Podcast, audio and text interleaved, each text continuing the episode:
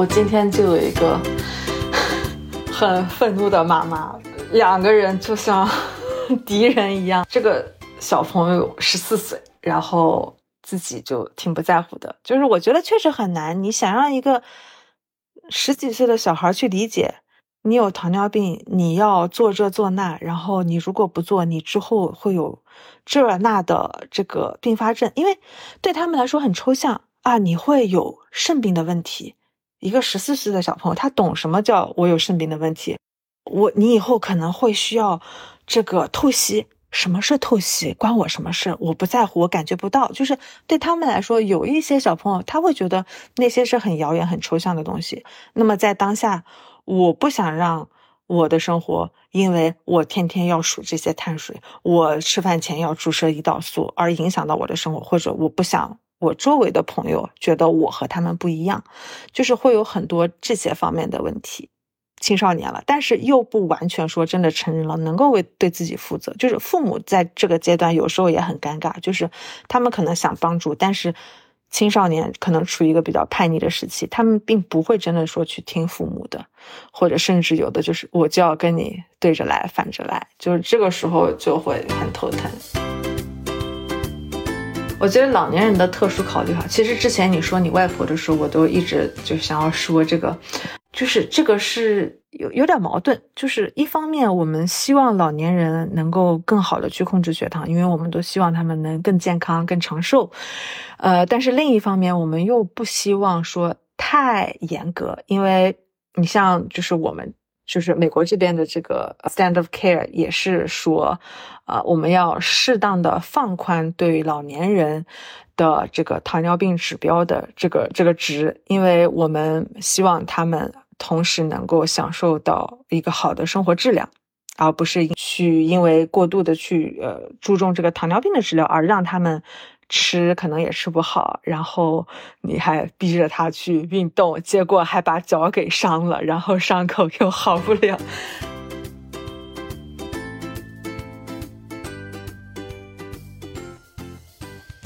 嗨，欢迎收听八九不离十，我是主播陆月。这一期的更新让你们久等了，虽然我断更了，但是节目的其他两位主播玉华和方心这两个月都给大家带来了非常精彩的内容。那这个下半期我们继续来聊糖尿病，我们的话题包括二型糖尿病、妊娠期糖尿病、不同年龄阶段的特殊考量，以及生酮饮食、低碳饮食、间歇性饮食等热门的控糖话题。嘉宾呢是我们的老朋友郭鑫，他是美国注册营养师，还是目前就职于美国德州儿童医院内分泌科的糖尿病护理与教育专家 （CDCS）。老规矩，那我的节目确实比较长，大家可以把节目详情中标注的时间点作为一个索引工具，按需点播，踊跃转发。话不多说，我们开始节目吧。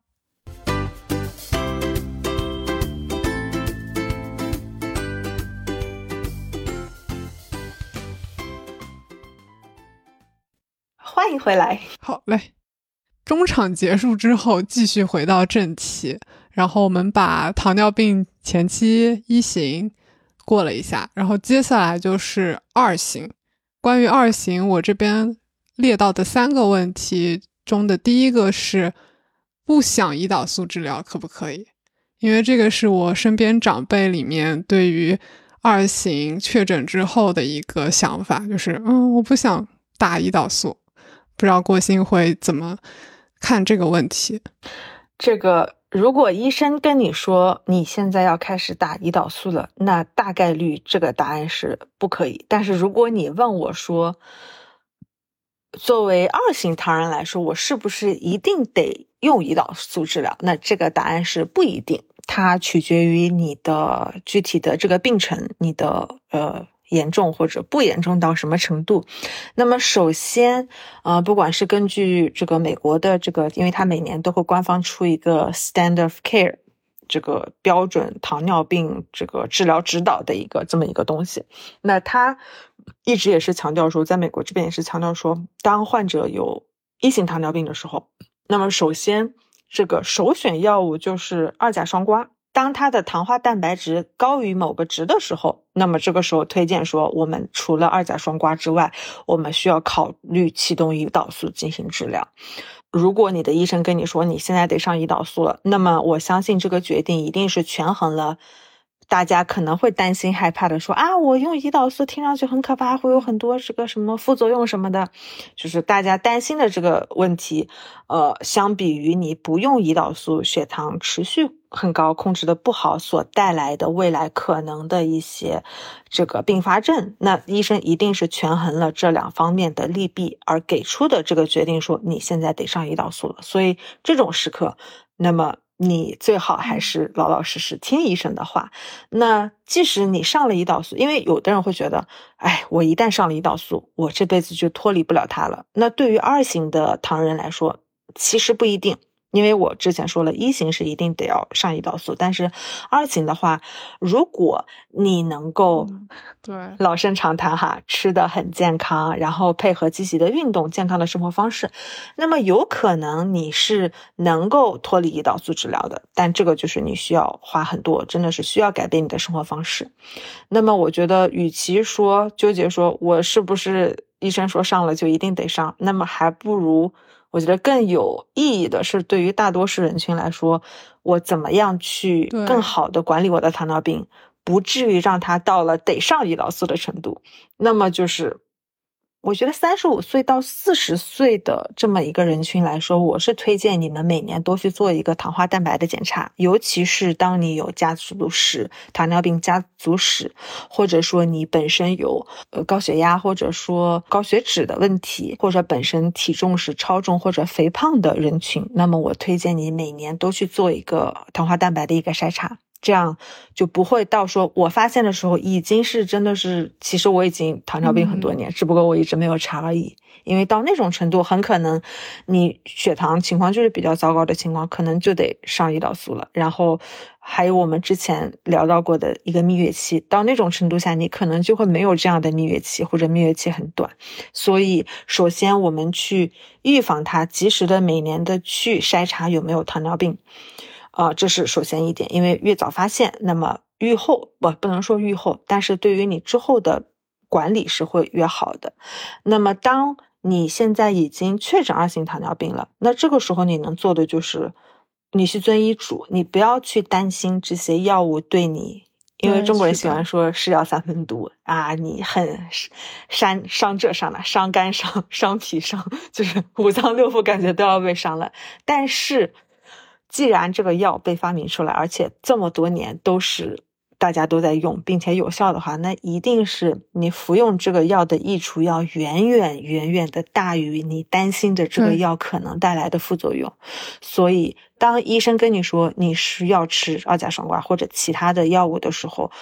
我请你拜托你一定真的去遵医嘱，因为只有当你。把你的血糖控制下来之后，你才能够，呃，像我们之前说的，有逆转的可能，或者说你才能够极大的去延缓，呃，缓解你以后可能会减少你以后的这些糖尿病并发症的一个风险。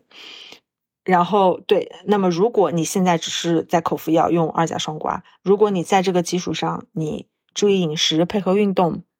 那么很有可能你一辈子只需要服用二甲双胍，而不用胰岛素，但是如果你也不注意，也不遵医嘱，那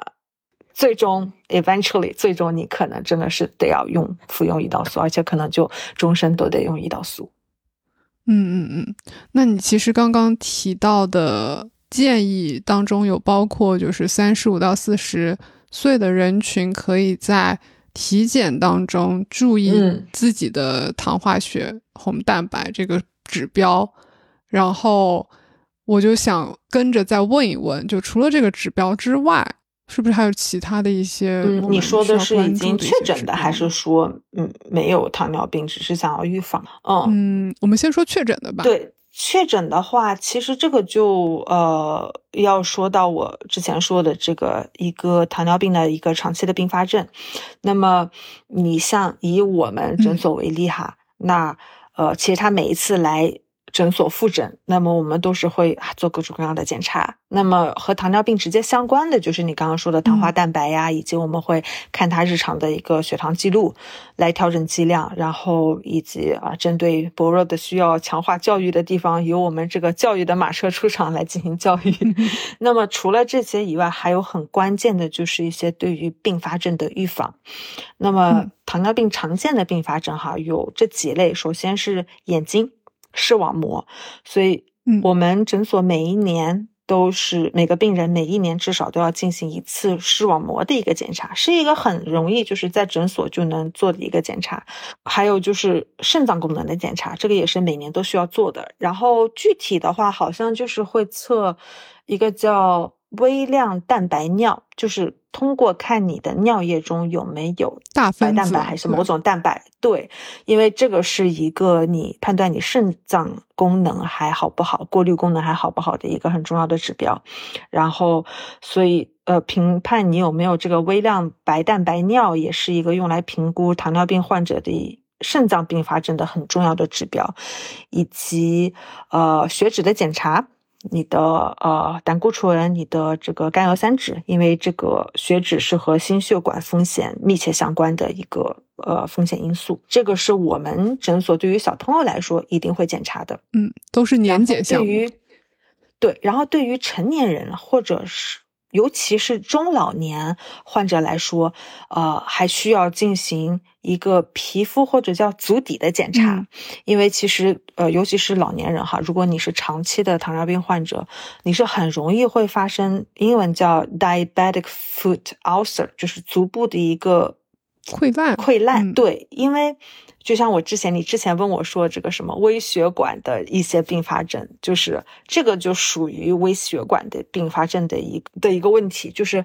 它可能足底会比较神经比较麻木，他可能感觉不出来，他其实脚部有个伤口，嗯，但是因为我们知道每天行走的时候都是脚部在沉重，所以当你有伤口的时候，你。又没有发现，又持续，因为在沉重给他压力，再加上你的血糖很高，因为当你血糖高的时候，你的伤口是很难愈合的，就会导致你的这个足底的伤口持续性的处于一个有开放性窗口，然后最终会导致一个溃烂的一个状况。然后我之前在医院。这个做临床营养师的时候，也是见了很多因为这个糖尿病足底的创口创伤溃烂，导致甚至需要截肢，甚至两就膝盖以下都要被截掉，因为都坏死的状况。所以对于老年人来说，这一部分的检查也是呃非常重要，一个常规的每年都要检查的。嗯，然后嗯。说到这个测试有没有手脚麻木，我觉得我觉得还挺有意思的，因为我之前准备考试的时候也是，诶，我从来没有听过，说来听听，跟大家分享一下。对，就是他会看你身，就是皮肤有没有麻木的状况。嗯，他这个叫翻译成中文叫尼龙单丝测试法，就是。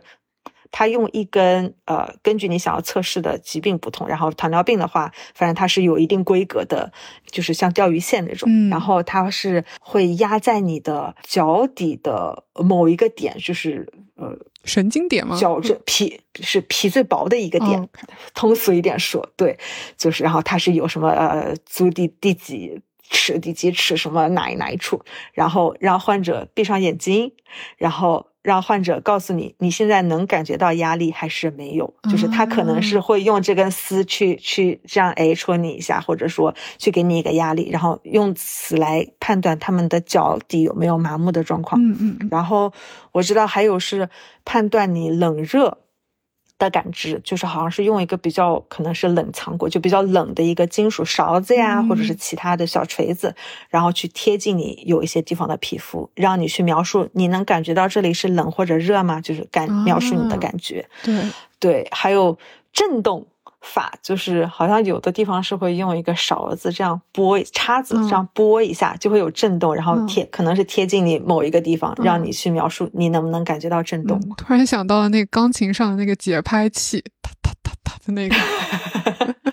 对，有一点那种感觉。对，这个就是来判断你有没有麻木的一个微血管的一个问题。然后除了这些，嗯，还有一些常规的，呃，我刚刚在小孩的，就我们诊所也会做的，就是会他他会检查一个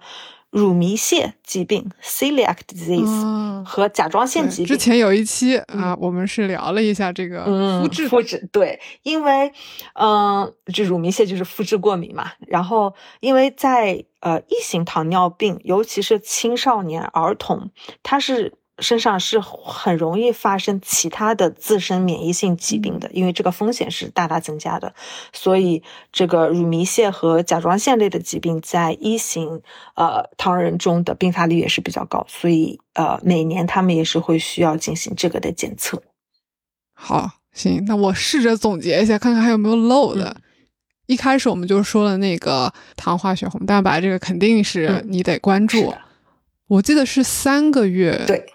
它的这个有效期，就是因为它测量的这个就是一个三个月的一个平均状态。然后我们还说了说，从如果从头到脚来看，就是眼睛视网膜，嗯，你得你得你得年检，然后到心脏这一块，你就可以想到说，你要是不是啊血压血脂这两高，你得把控一下，也可以做一个年检，嗯。然后往下移动就是你的肾脏，嗯，在尿液中尽量不要被检测出来，不要。蛋白，是的，白蛋白应该是，然后对白蛋白，因为这个如果有的话，就代表你的过滤功能下降了，所以这时候可能有一些损伤。然后继续往下扫描，就到脚，脚脚，然后就是你刚刚对你刚提到的，会不会？出现皮肤的一些溃烂，尤其老年人当中可能就没有察觉到这些，会导致最后很严重的截肢这样的风险。然后你刚还提到一个很好玩，你考试准备过程当中说可以怎么样测试它，是包括这个温度感知，还有压力感知是吗？就是你这个有很多指标，也是其实也是回答了我准备的第二个问题。我说。呃，为什么要定定期的复诊？除了说你要续上这个药，你要把胰岛素什么续上，然后问一问医生，我需不需要什么调整？那我们还要需要查什么？那刚刚提到的从头到脚这样一个扫描的方式，你就大概能清楚，就是年检要去查一查什么。然后这个是查的，这个是为了防止它长期的一个并发症。嗯，因为这个东西它是。慢慢慢慢体现出来，所以你可能没有办法说哦，今天晚上就感觉到不对或者怎么样。就是往往当你感觉到不对的时候，已经太迟了。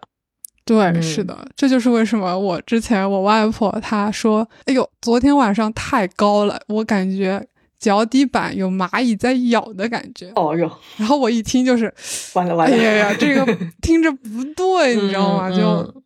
也就是说明你。血糖控制过高的时候，你的神经、你这些微血管是有反应的，对，是有可能麻木呀、疼痛的。对对对，所以这时候就是，哎，我会想说，嗯，应该要严厉一点对他，要让他好好的一点。所以这个是二型糖人，也其中包括了一型。对对，其实也包括了一型。嗯，对，血糖带来的一些嗯影响。嗯，然后我。列的第三个问题是说怎么预防并发症？预防这个其实那就是如果是说。单纯的从预防并发症，那也就是说，我们是说这个是由于高血糖引起的。那么最重要的就是你把你的血糖控制的好一点，就不要让它持续在一个比较高的一个状态，以及说我们及时的，就是我刚刚说的每年去年检这些东西，这样在它某个器官刚刚发生一些小问题的时候，我们就及时的捕捉到了，然后去采取相应的措施呀什么的。嗯。嗯，然后我觉得这个问题可能也可以联系到我们前面开头提到的马车，对，马车无处不在，就是 对，所以你得把每一匹可能都拉好了，把马力加 足，那你这个控制的这个效果肯定就是最强的，没错。OK，那这个就是关于二型，然后我们接下来想聊的是妊娠期，就是说怀孕，嗯，然后。第一个，我觉得要不先解释一下为什么怀孕跟糖尿病当中会有一些联系呢？对，因为有一些呃，很多我们说妊娠糖尿病，就是说大多数都是说我之前从来没有糖尿病史，然后我怀孕的时候怀着怀着，忽然我血糖怎么就高了？就这个其实是现在是认为跟你自身的这个荷尔蒙的波动是有很大关系的，因为很多。怀有呃患有妊娠糖尿病的这些孕妇，在生产完之后的几周，她血糖很多都是可以恢复到一个正常的原来的水平的，就主要还是跟身体的荷尔蒙的波动、激素的波动有关。嗯嗯，我搜集到的关于这个话题下，大家想问的两个方向，第一个是说，如果她在孕前。就这个可能不是妊娠期糖尿病的一个定义，但是可能这个孕妈妈在孕前已经确诊了一型或者二型，那她会担心说，哦，那我能不能顺利的怀孕和生产？那你肯定是可以，就是呃，血糖高的话可能会对怀孕的几率有一些的影响，但是并没有说直接的证据显示一型或二型糖尿病就会导致。不能怀孕，或者说特别难怀孕，对。然后怀孕这个，我觉得呃没有太多的这个担忧。然后正常生产，我的答案是当然可以呀。就是不管是一型还是二型，我们在诊所哈一直跟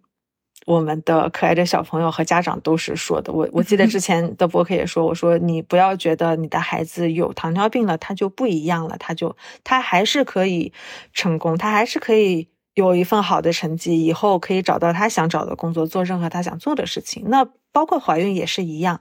就是你可以顺利的怀孕和顺利的生产，然后前提是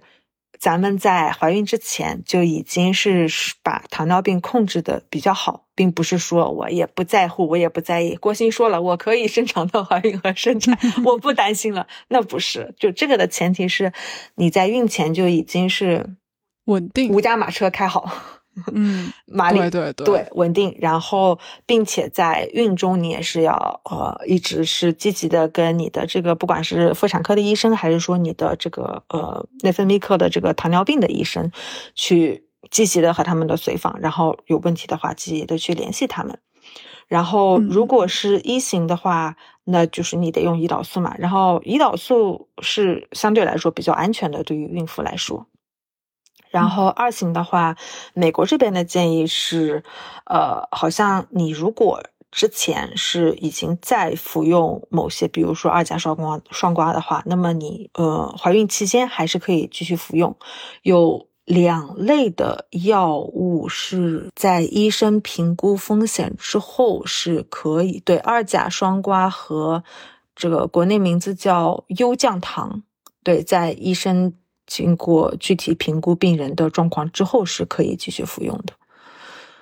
嗯，但是在美国这边，如果呃通过我说是妊娠糖尿病哈，就是如果之前你本身没有一型或二型糖尿病，那么只是你在妊娠期间得了妊娠糖尿病的话，呃，大部分的口服药物是不建议在怀孕期间服用的。那么首先，首先我们就会建议你通过运动和饮食。去来调节，但是如果运动和饮食都没有办法使血糖控制在一个稳定的水平，那么首选的药物是胰岛素，因为胰岛素理论上来说是没有办法穿透胎盘，对对胎儿造成影响的。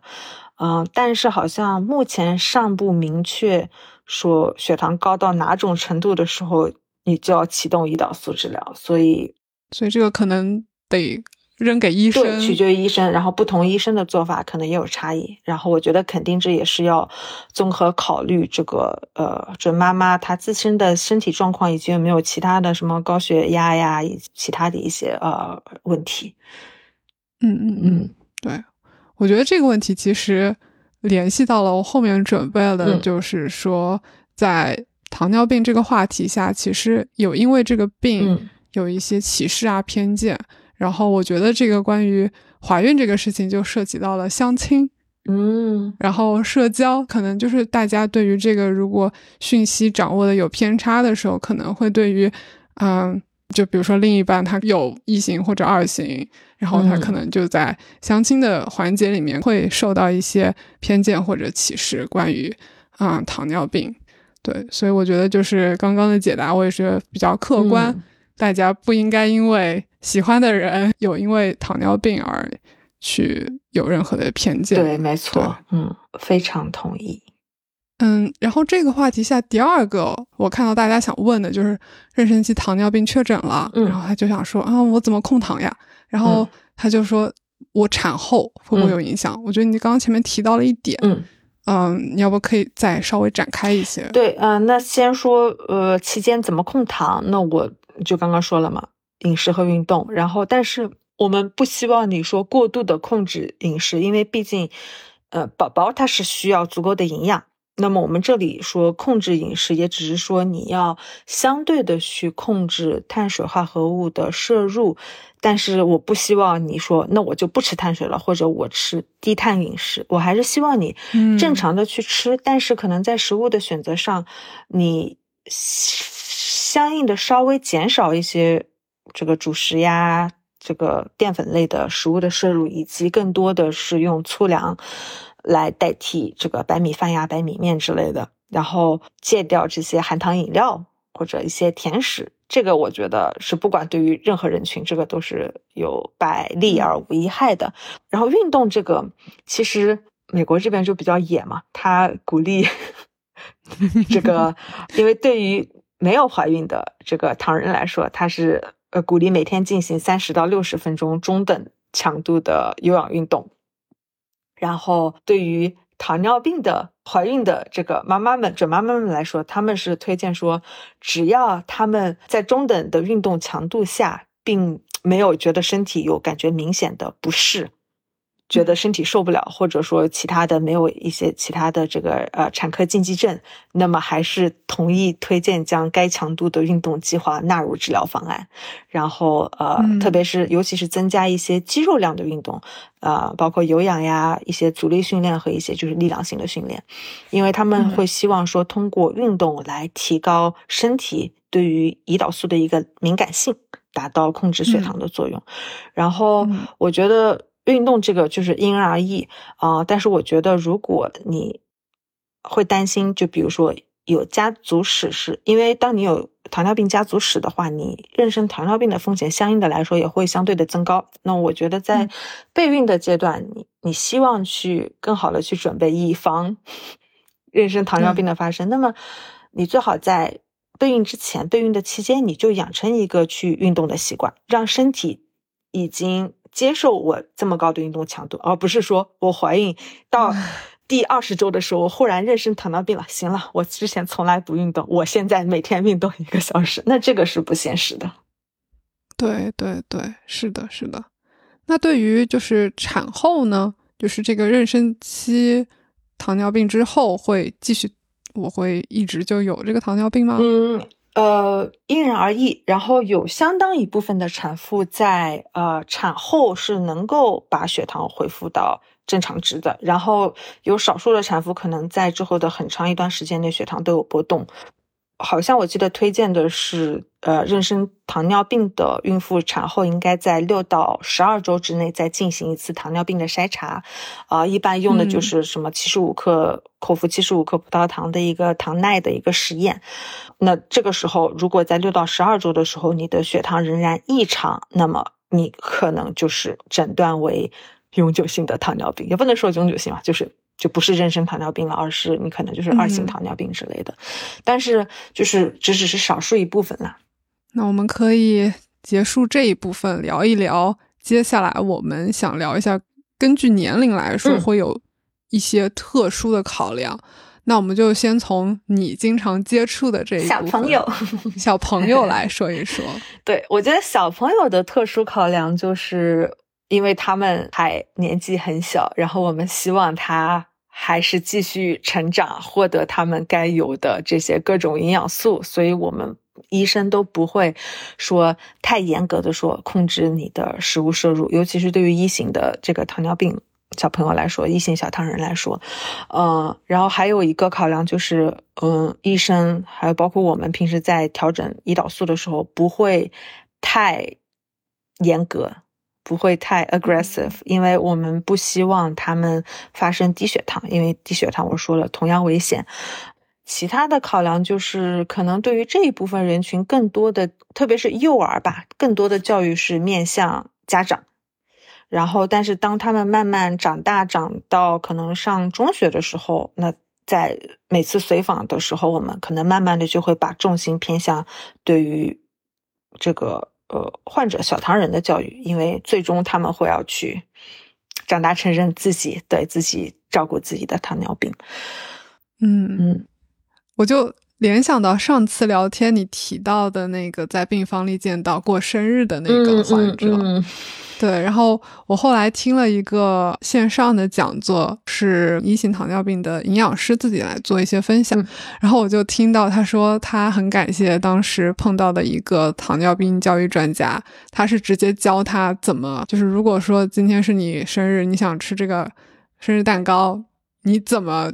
提前去打这个胰岛素，嗯嗯嗯来帮助你吃这个，就所以我就觉得，其实并不是说我天天都要要达标这个，就是你应该以你的生活为主，对然后然后我们有其他的方法可以来帮助你实现你生活最想要的一个状态。没错，因为就是你要享受生活，生活质量也是同样重要嘛。对对对嗯，就如果就是因为糖尿病，我就觉得啊，我这不能吃，那不能吃，那这个想法是不太对的。那现在我们其实，呃像包括我们这里都是提倡一个以病人为中心的一个模式，就是我们要考虑到他自己的喜好，他自己的生活习惯。那么我们作为医疗从业者，我们能做的就是帮助他，让他在能够享受生活的同时，怎么样去更好的管理他们的一些这个身体的状况。嗯嗯嗯，所以这也是解释你前面说的为什么书上是这么写的，要达标多少，但是现实中你们会根据实际情况来，，对，然后来避免最危险的低血糖的出现。嗯，嗯，那青少年这个阶段有跟小朋友比有什么其他你会觉得要特殊考量一下的？青少年嘛，就是他们可能开始叛逆了。我今天就有一个很愤怒的妈妈，就简直就是两个人就像 敌人一样。这个小朋友十四岁，然后自己就挺不在乎的，就是我觉得确实很难。你想让一个十几岁的小孩去理解。你有糖尿病，你要做这做那，然后你如果不做，你之后会有这那的这个并发症，因为风险对他们来嗯说很抽象、啊。你会有肾病的问题，一个十四岁的小朋友，他懂什么叫我有肾病的问题？他都不知道肾可能在哪对儿。我，你以后可能会需要这个透析。什么是透析？关我什么事？我不在乎，我感觉不到。就是对他们来说，有一些小朋友他会觉得那些是很遥远、很抽象的东西。那么在当下，我不想让我的生活，因为我天天要数这些碳水，我吃饭前要注射胰岛素，而影响到我的生活，或者我不想我周围的朋友觉得我和他们不一样，就是会有很多嗯这些方面的问题。然后，因为这个时候他们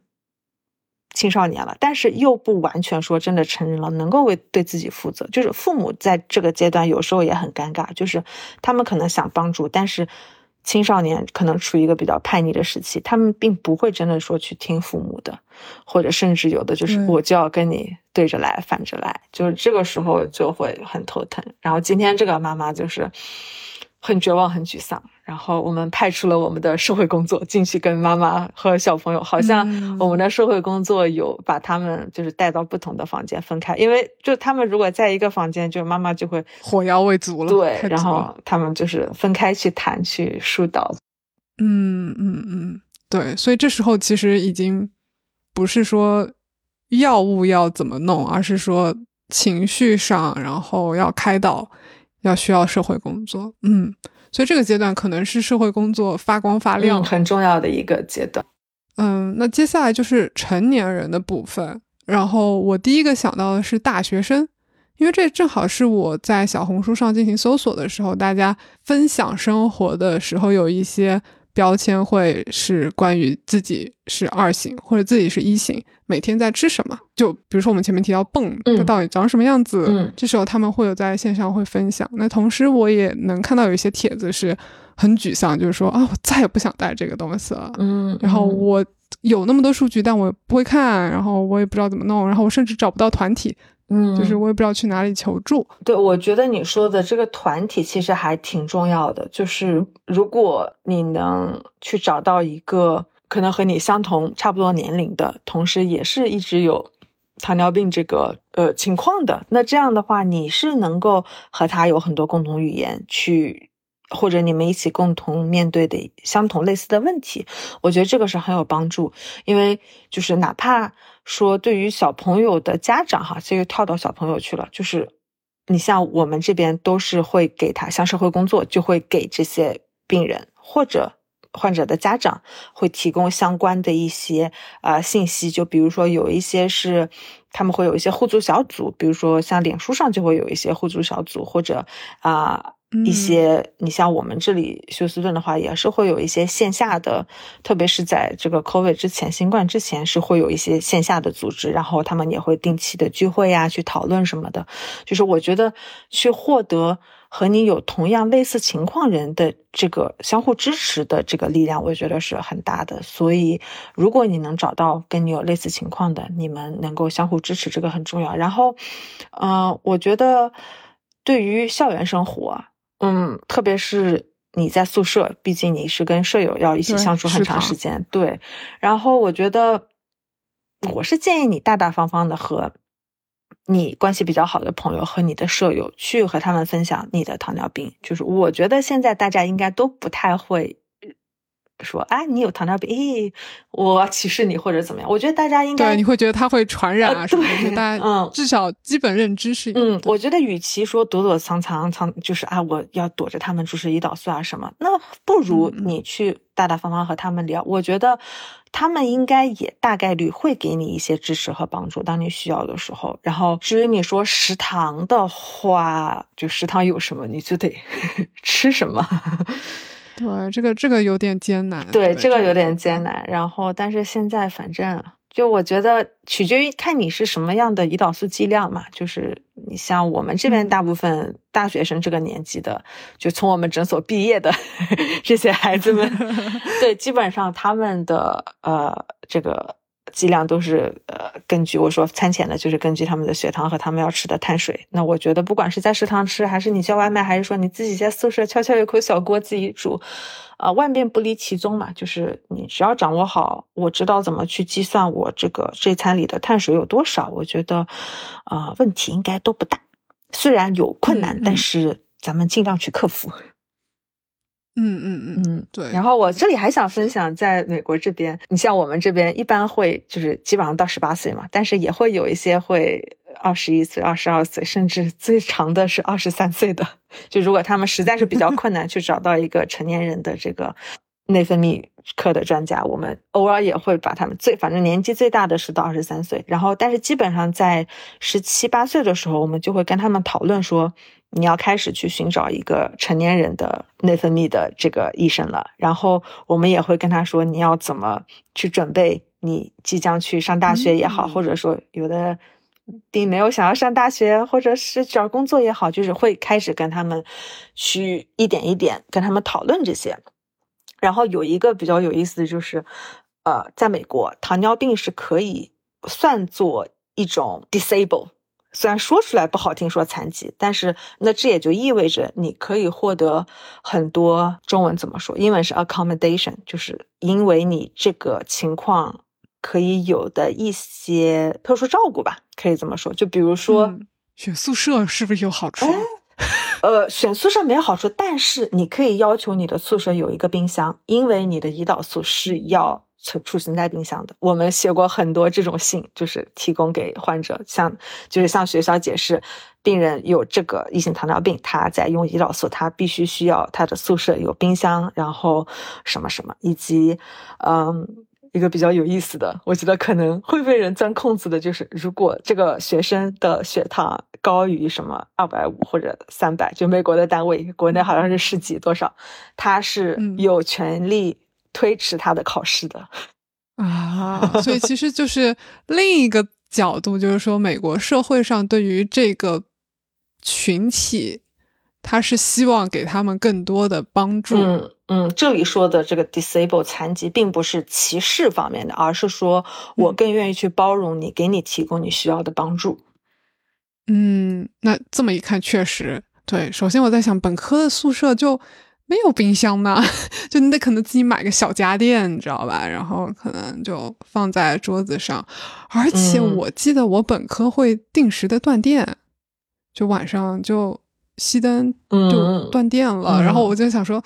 要是我要需要有个冰箱一直在运行，这咋办？就。确实会有一些过困难的点。对你说到这个，对哈，国内我在国内读书的时候也是会断电，本科也是会断电的。反正我觉得哈，如果就是有听众是你真的是需要胰岛素，我觉得我非常鼓励你去跟学校去讨论一下这个这个问题。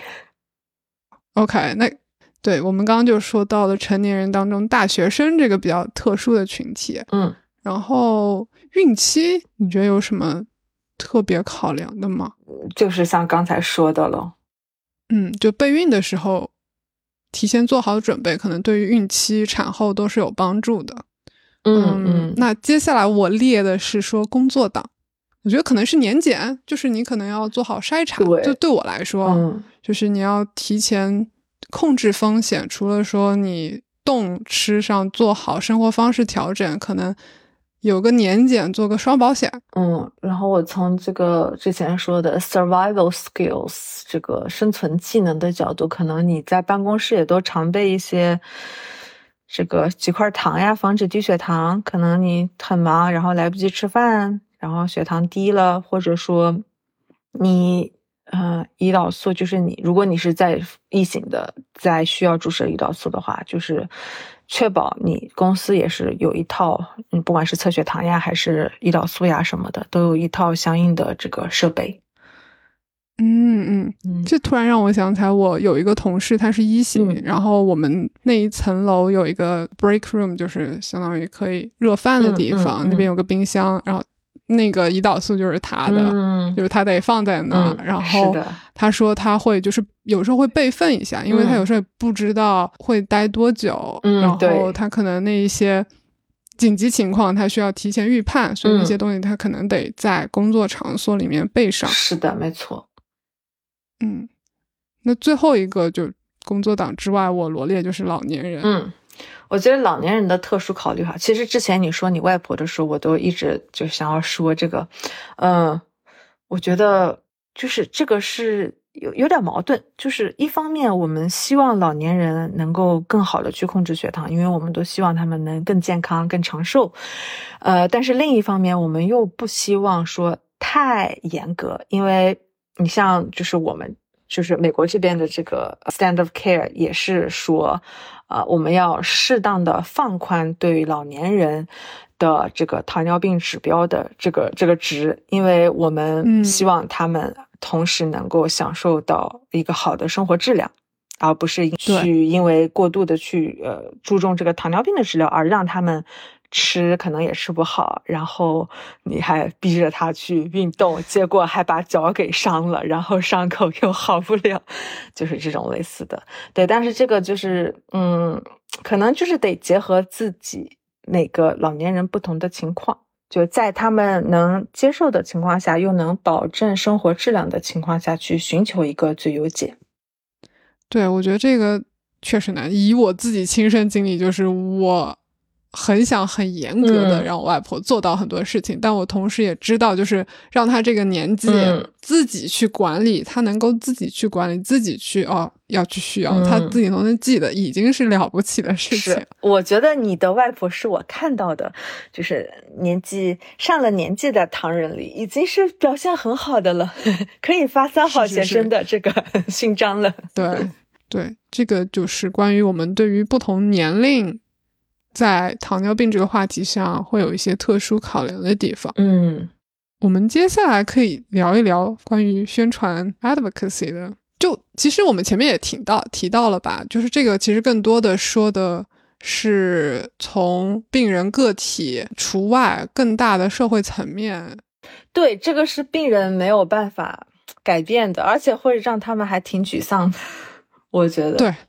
对，这个可能是我们局外人有一些会想要有感触的地方。对对，以及从政策决定者的角度，他们是需要把这个提出来，提上日程，让大家意识到这种东西的。对，就比如说我们前面提到中美两边很多差异的地方，在医疗嗯支持上面的差异，在医疗器械的差异，在甚至在大家对于这个疾病的。认知会不会有一些偏见？对你，包括你说职场歧视，在美国就是你要是因为他有糖尿病，你把他解雇了，不雇佣他，那这个人就发财了，他转手告你，他就肯定能告赢了。对这个的话，就把糖尿病更多理解成为一个社会问题，而不是说理解我们前面去聊的，更把它理解为医疗问题的一个地方。嗯，但是就是这个东西很重要，我也觉得这是为什么，就是二三年的这个美国新的这个。Standard Care 里面，他们有专门去花一些篇幅去聊这个地方，可能也可以通过播客或者通过其他人的在社交媒体的分享，大家对于这个东西能减少一些偏见。嗯，是的，也让大家更多的了解、理解，就是有糖尿病的这群人的生活。然后可能平时也会，哎，我可能对他们了解多一点，我知道我可能能帮助的多一些，都是一个过程，就是慢慢改变的过程。嗯，OK。最后一个部分就是一些很零散的，回归到营养师老本行的地方。就毕竟，因为大家之前会觉得说吃是影响血糖最重要的一个影响因素，所以说先聊一下生酮饮食。嗯，生酮饮食，我觉得如果你是糖人的话，那必须完全不推荐，因为对于糖人来说，身体内有酮。那就是 一个超级大的红灯。我们最不希望的就是身体内检测出来有酮，对于糖尿糖糖人来说。所以，对于呃想减肥的人来说，我不否认，在你刚开始生酮饮食的前两周，你会看到一个体重的迅速的降低。但是，据我所知，我周围的哈试过生酮饮食的，他们要么就是。坚持了几周，因为各种问题，比如说头痛，比如说脸上爆痘，然后或者说甚至女生不来例假了，经期不准了，以及很多就是坚持了几周之后受不了了，我好想吃淡水，碳水，然后又恢复到原来，甚至比之前吃的更多，把前面减下来的那几斤迅速的又长回去了。大部分不是大部分，就我知道的所有先坚持生酮，然后最后又没有再生酮的这些朋友们，他们最后的体重都并没有减少，就是一旦恢复成正常饮食之后，体重又增加了，而且大多数都会有因为生酮饮食带来的一些健康方面的困扰，还有掉头发的，头发多宝贵呀！是是是，所以就是。对于生酮饮食，除了你想要达到目标，同时它也会给你身体带来一些负面的一些影响。对，没错。嗯，非常类似的生酮饮食之外，还有一个大家会很有兴趣的，就是间歇性饮食啊。间歇性，对我我看是说，他们是说间歇性饮食可以提升这个胰岛素敏感性。我没有真的去读这些文章的原文。呃，我觉得相比于生酮的话，如果你真的很想尝试间歇性饮食用来减肥的话。你可以去尝试，但是对于糖人来说，我不推荐你们去遵从间歇性饮食，因为长时间的不进食，然后只在这几个，不管是你是遵循呃这种呃八十六，还是说那都是在短的时间内吃东西，以及长时间不吃东西，那对于糖人来说，这个其实对于血糖控制是不利的，你会很容易发生低血糖，然后当你在吃东西的时候，你的血糖会迅速的升高，所以对于糖人们来说。这个是不推荐。然后，对于只是单纯的想要减肥的听众们来说，我不提倡也不反对吧。就是如果你想要去尝试的话，你可以去尝试。嗯，我我是觉得它太影响社交了，我都不会去尝试这些。没错，我我有一个找我营养咨询的一个客户，他就是说，我不知道他会不会听这期节目。他先找我咨询嘛，然后说我想要遵从间歇性饮食，然后就。针对他的这个日常的作息啊、工作安排。我说好，那你就这时候到这时候吃饭。然后又过了一个月还是两个月，呃，复诊。我说怎么样呀？你这感觉如何？他说，我觉得我好像不能再这样了，再这样就得离婚了，因为 每天没有办法跟老公一块吃饭。就是对于不管是家庭成员之间的互动，还是说对于嗯社交，你出去和朋友之间，这个间歇性饮食确实是个是个问题。对对，我我是对于这些比较呃新的饮食方式都是稍微持怀疑态度吧。对，尤其没有很多证据在支持的话，对我是先会持一个批判的态度，然后看你有科学依据吗？然后你真的是实操起来，真的是能够去实操的起嗯来的吗？嗯然后还有针对间歇性饮食，就是虽然。就你看很多宣传的这些文章，他都说啊，你在这个可以进食的时间内，你是没有限制的，你想吃什么就吃什么。呃呃，其实不然哈，就是咱们还是在能吃饭的这段时间，还是要稍微去控制一下自己的进食量，以及还是那些老生常谈，你要尽量去选择比较健康的食物，嗯并不是意味着我只要在这几个小时内吃饭，我随便吃什么怎么吃都可以。对对对嗯，对，这就是我觉得这些饮食它条框太多了。就是嗯我从小到大就是三餐嘛，就很简单，就已经写在基因里面。是的，我我现在要重新想，哎呀，怎么间歇？这个是多少小时间隔？就对我个人来说会太复杂了，就我没有脑脑子去想这个事情。然后接下来是一个关于升糖指数的讨论，嗯尤其在二型的血糖控制里面，大家经常会说，哎，别吃这个，这个升糖指数太高。来来来，嗯吃这个升糖慢。对，关于升糖哈，我反正我是看到不同的声音，就大部分还是研究显示说，哎，呃，确实吃升糖指数低的这个食物对。不管是减肥还是说对于血糖控制都是比较有好处的，但是我也是看到一些研究说显示，其实他们并没有那么有效。大部分的声音还是说你吃低升糖指数的，然后小部分的声音说它并没有什么用。我觉得这个，嗯，没坏处吧，就是你去尽量去选择升糖指数比较低的食物。但是我觉得这个也不绝对，就像我们说的，你生活质量还是很重要的。如果你真的是有一些你很喜欢的食物、水果。是属于升糖指数较高的，也不代表说你就一定不能吃，而是你控制量。就是我可能它升糖指数比较高，那我就不吃那么多，我减半的分量，相比于升糖指数低一些的水果或者其他零食来说，就是你去综合考虑，然后从中间选择一个呃，既能让你自己开心，然后同时也会相对比较健康的一个选择。嗯嗯嗯，我在这个话题上，我记得当时学关于这个升糖指数的时候，我记得对于这个概念的批评的声音是说，它的缺陷是呃每个人之间消化吸收还不一样。对，其实应该是澳洲那边的一个团队嗯搞出来这个升糖指数概念的。那也就是说，很多中国的食物。你不一定有数据能没错告诉我，嗯没错，这个是高低，就是很多水果还不一样的，是吧？所以就是我是觉得，仅仅看这个来想要不要吃，就这个有点太限制了。嗯嗯，对，所以就是我我也是跟你差不多，就是这个升糖指数可能有一些帮助，就你知道西瓜可能就没有办法吃那么多。哎，就一下子没有办法吃那么多，那这个是有帮助，但是我也不建议说把它当做一个黄金指标，对对，我完全同意，是，嗯嗯，然后这个就又 啊，我们刚刚饮食应该放一块儿聊，低碳低碳饮食就是要把，但我不知道这怎么定义，是得多低到是多少？对，多低是低，对，因为低到某种程度，这不是生酮了吗？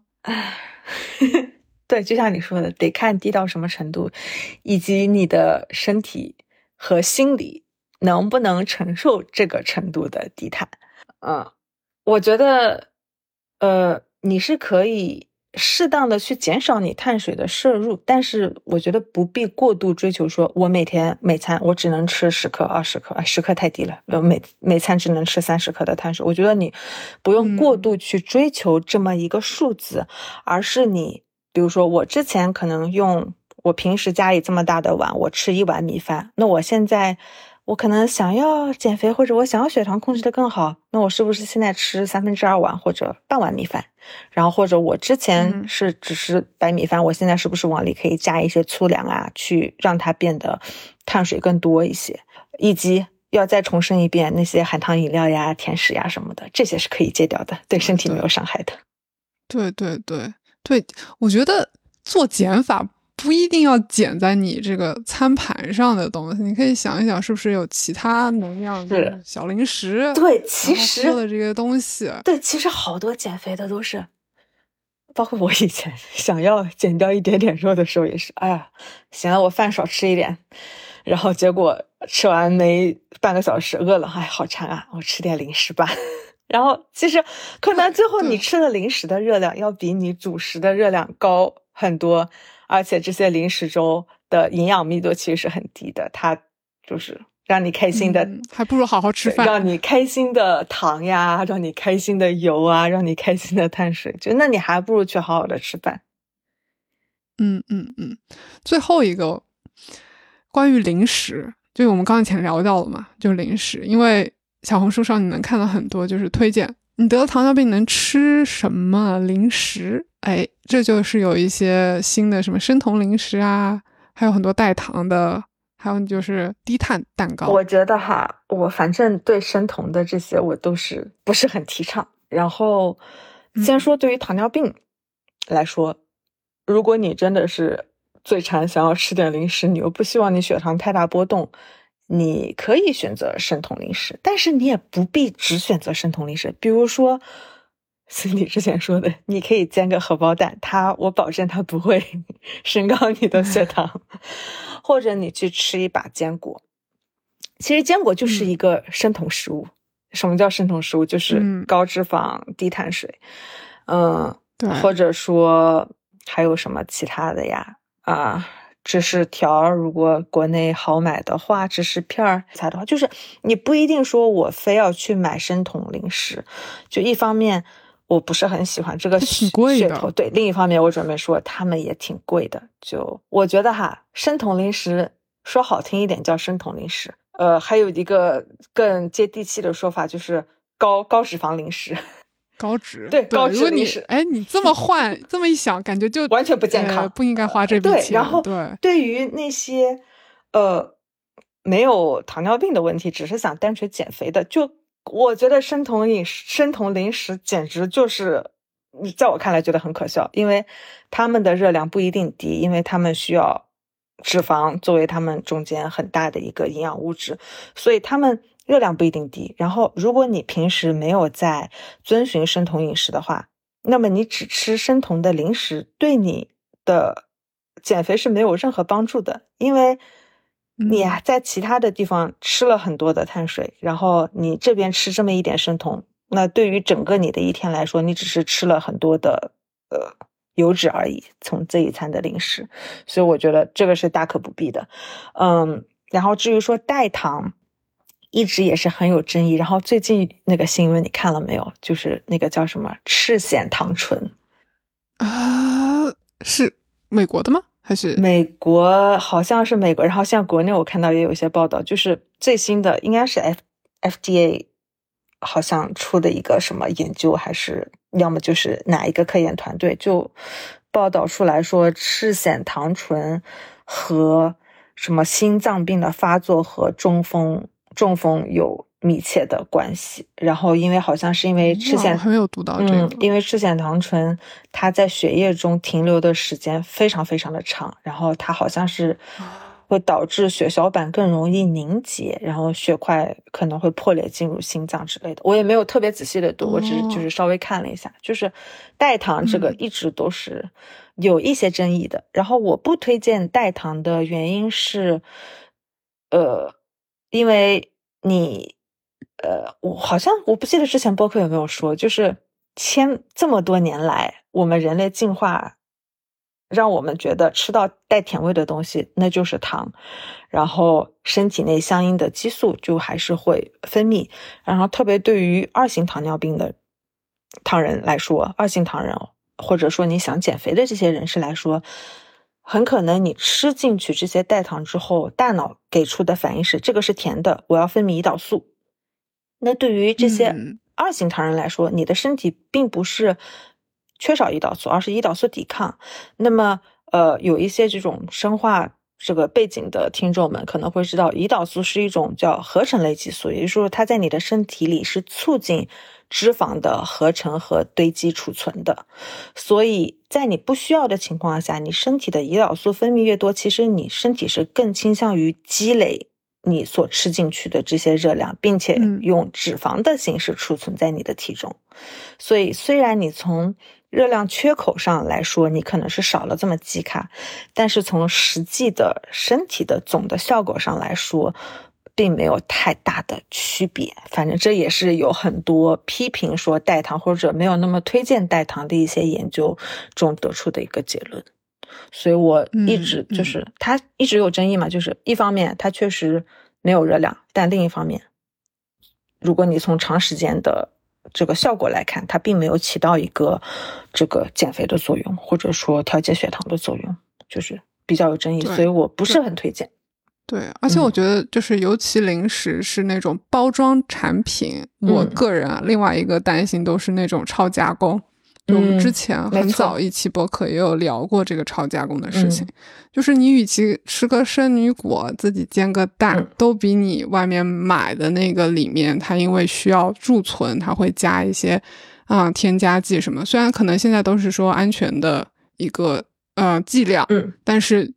你也就像你说的，会有新的研究出来，可能又有发现一些新的什么东西。嗯，所以就是对于我来说，如果我能够减少这些超加工的食零食的摄入，可能对我的健康也是有好处的。对，没错。我们最后一个彩蛋，关于血糖振幅，比如说你的那个动态血糖，因为它不是有波动嘛？嗯，啊，就是说这个振幅是不是一个也很重要的指标？如果说就是有一个网友问嘛，他说如果他自己是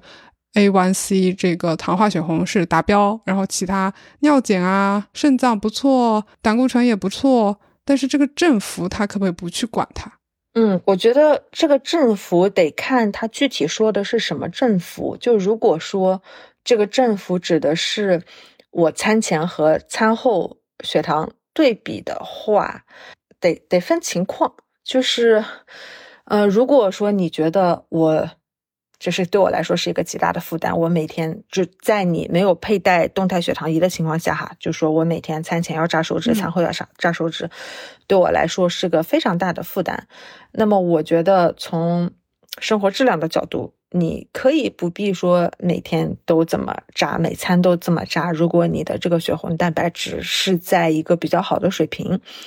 嗯，因为。当你血红蛋白质是比较好的水平的话，那大概率你餐后就算很快上去，那也会比较快的就下来。如果说你说的这个振幅是这个的话，我觉得那可以你稍微的去不要逼自己这么太紧。但是如果你说的这个振幅是我们像呃美国这边说的这个叫呃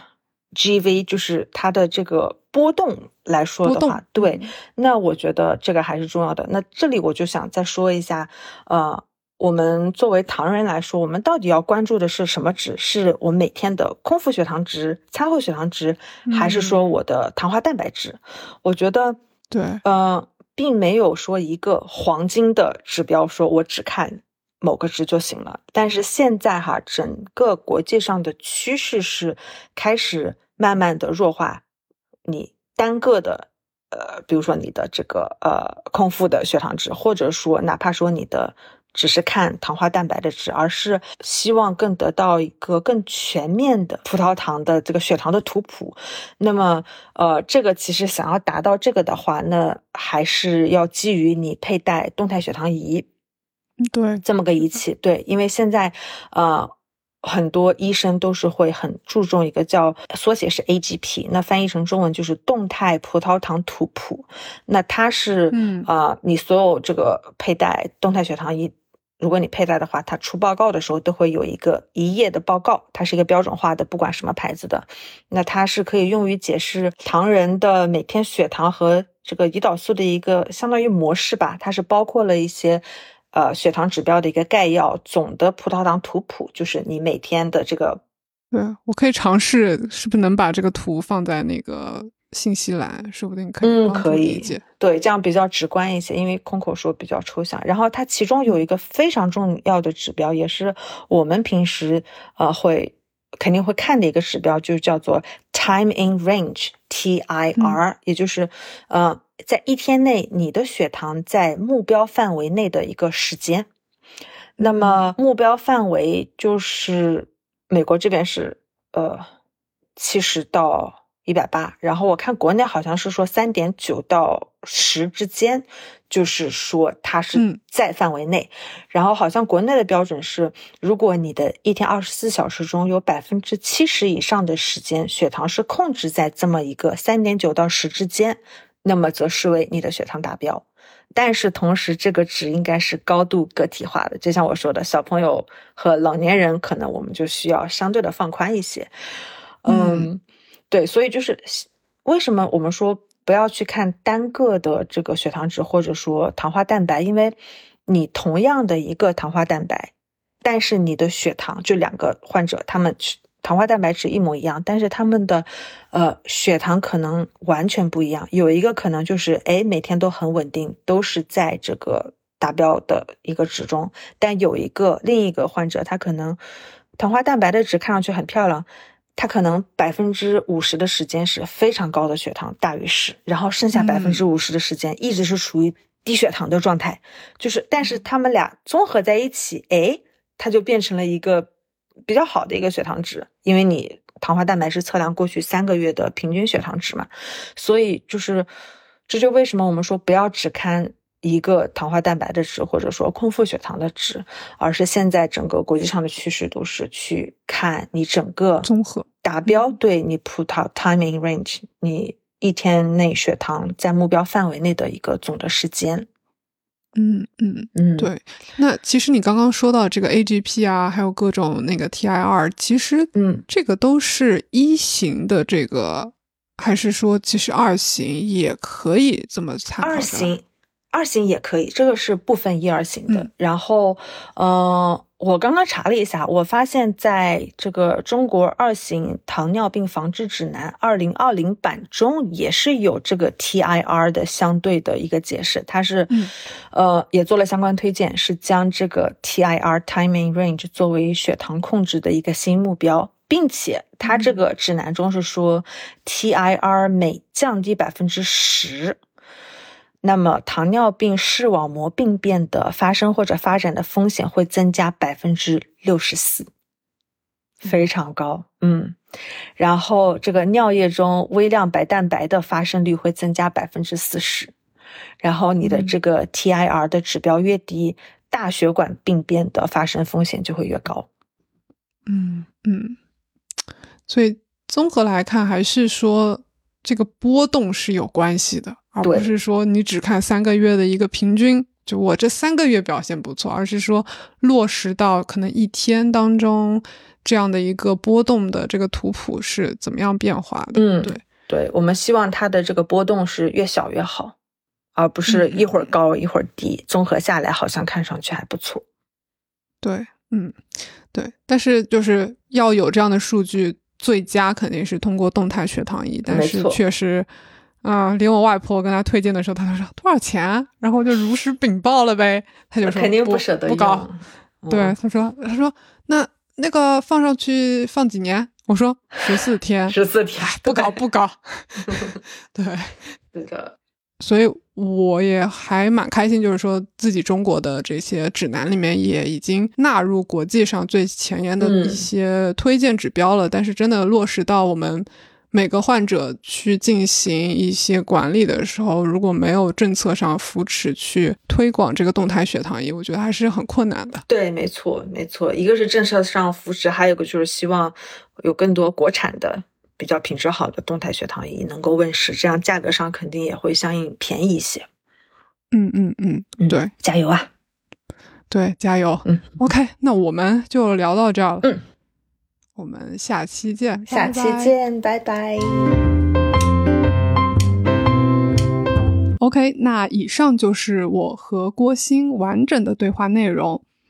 节目的最最后，我稍微补充两个细节。第一个是关于聊天中后半段，我们聊到了动态血糖曲线 AGP 报告，以及第二个是我们在对话中说的赤藓糖醇的一个最新美国研究。第一个关于 AGP 的话，动态血糖曲线的这个图我贴在了节目详情当中，你可以结合着图来听郭鑫的一个讲解，这样可能非常的形象。那第二个的话是赤藓糖醇，准确的来说，其实这个并不是美国 FDA 领头研究的，而是美国克利夫兰研究团队出品。那我能在中文的媒体上还找到了一份比较好的帮助大家理解这份报告的一个文章。那作者其实也是同行刘穗谦，他也是注册营养师，